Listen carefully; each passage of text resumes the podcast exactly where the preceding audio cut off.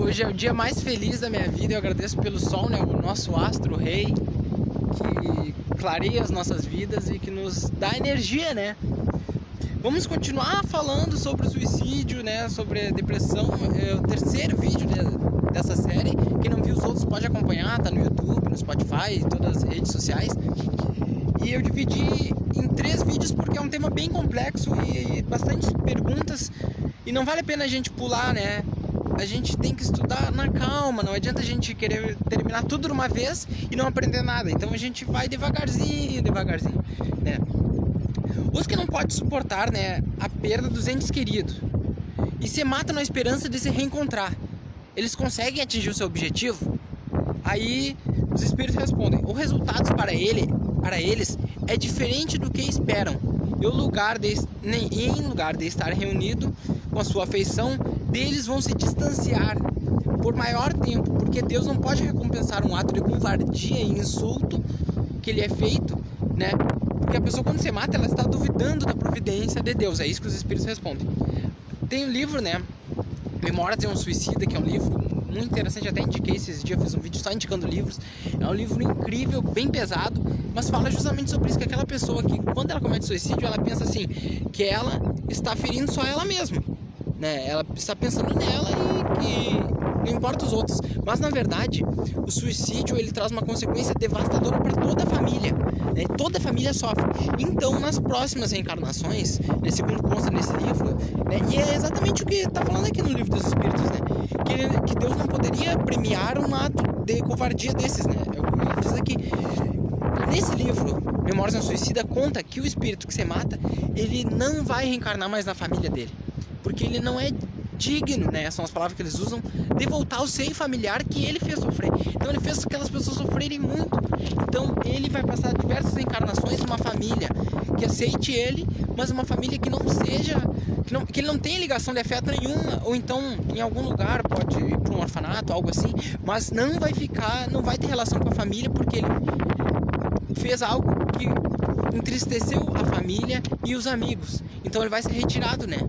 É uma espécie de de consequência, porque a pessoa quando ela se mata, ela não pensou no sofrimento que ela causou à família. Então, quando ela reencarnar, ela não é, provavelmente, né, segundo constam esses livros, né, a gente sabe que tudo é variável, mas segundo constam esses livros, a pessoa não vai reencarnar na família, ela vai vir em outro lugar, porque ela vai perder esse direito, porque ela fez a família sofrer, então ela não vai poder voltar por sair da família que ela fez sofrer.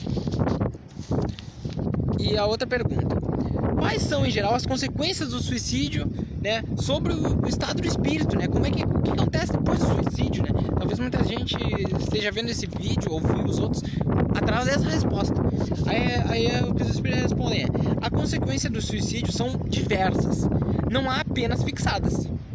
Alguns espiam a sua falta imediatamente, outros numa nova existência que será pior do que aquela que eles interromperam. Então, tipo assim, a pessoa. É, esse livro do Memórias da Suicida, não quero contar muitos detalhes, mas, por exemplo, ele ficou cego e aí ele se mata devido a isso, né? Porque ele ficou cego e perdeu a vida dele, perdeu a independência dele, né? Na próxima vida, ele vai vir com as doenças que ele adquiriu pelo suicídio, mais a cegueira, entendeu? Então vai ser uma, um teste muito mais difícil do que o anterior. Então é isso que fala, alguns espiam imediatamente, outros em uma nova existência que será pior do que aquela que eles interromperam, né? Porque vai acumular né, dificuldades. É, inter... Fala aqui também sobre a interrupção brusca da vida, né? De suicídio, mas também causas de acidente, como é que acontece o desencarne, né? Nas causas, né, é... abruptas. Na morte natural, né, se enfraquece gradualmente e muitas vezes se rompe né, a vida antes que ela seja completamente extinta, né? A energia vai se esvaindo, a pessoa está no hospital, ela vai ficando envelhecendo. Muitas pessoas, quando elas estão desencarnando, elas conseguem ver os seus entes queridos, né?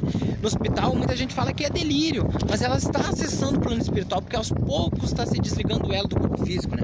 Já na morte abrupta não tem isso numa causa de acidente de carro ou no suicídio, que é o que nós estamos falando, o elo é rompido rapidamente, né? Então, ele a consequência, né, são a prolongação da perturbação espiritual, né? Porque o que acontece? Há muitos vampiros espirituais, né? A doutrina fala muito sobre isso. a pessoa ela tem uma carga de vida para eu, eu acredito nisso. Ela é como se fosse uma bateria. Ela tem 70 anos para viver, ela se mata com 40, então vai sobrar ali, ó, 30 anos de energia dentro dela, né, para viver.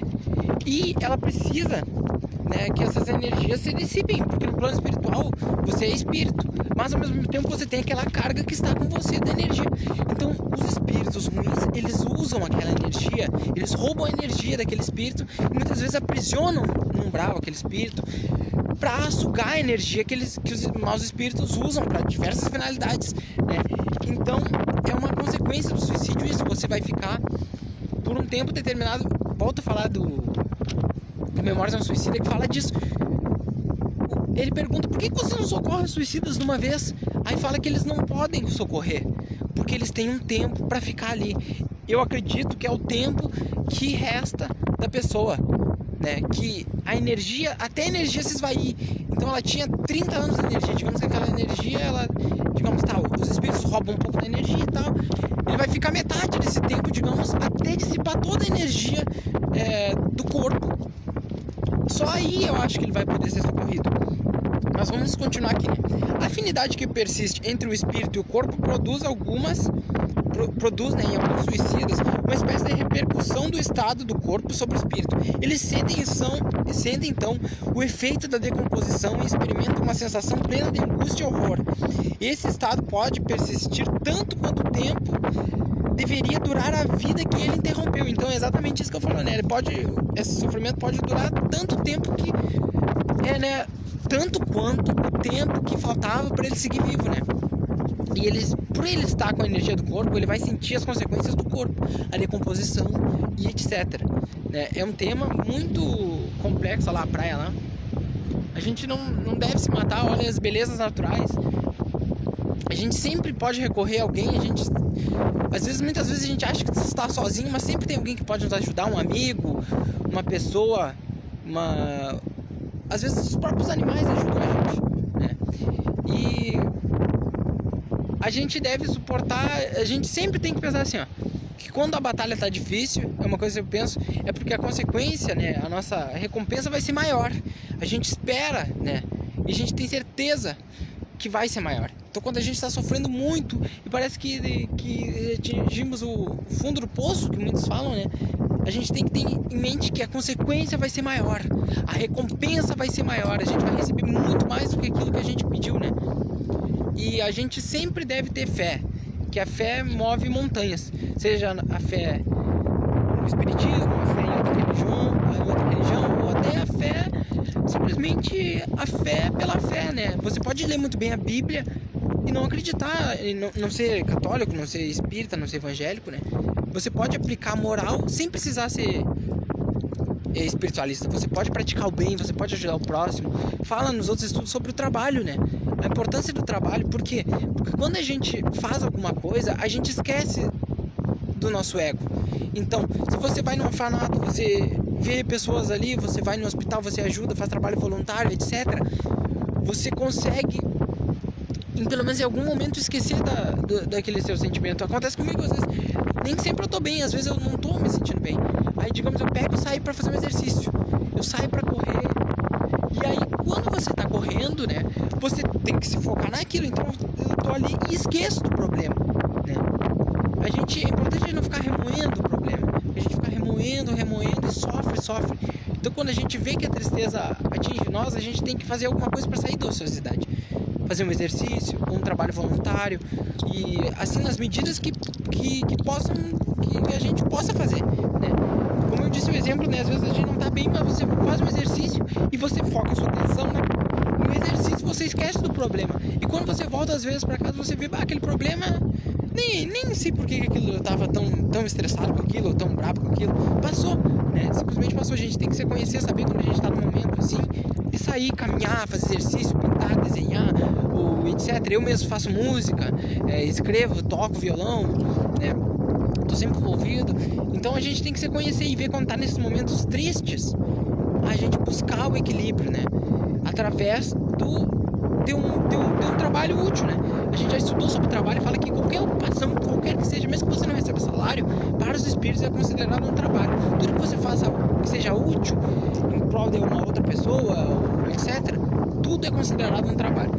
É isso, um grande abraço e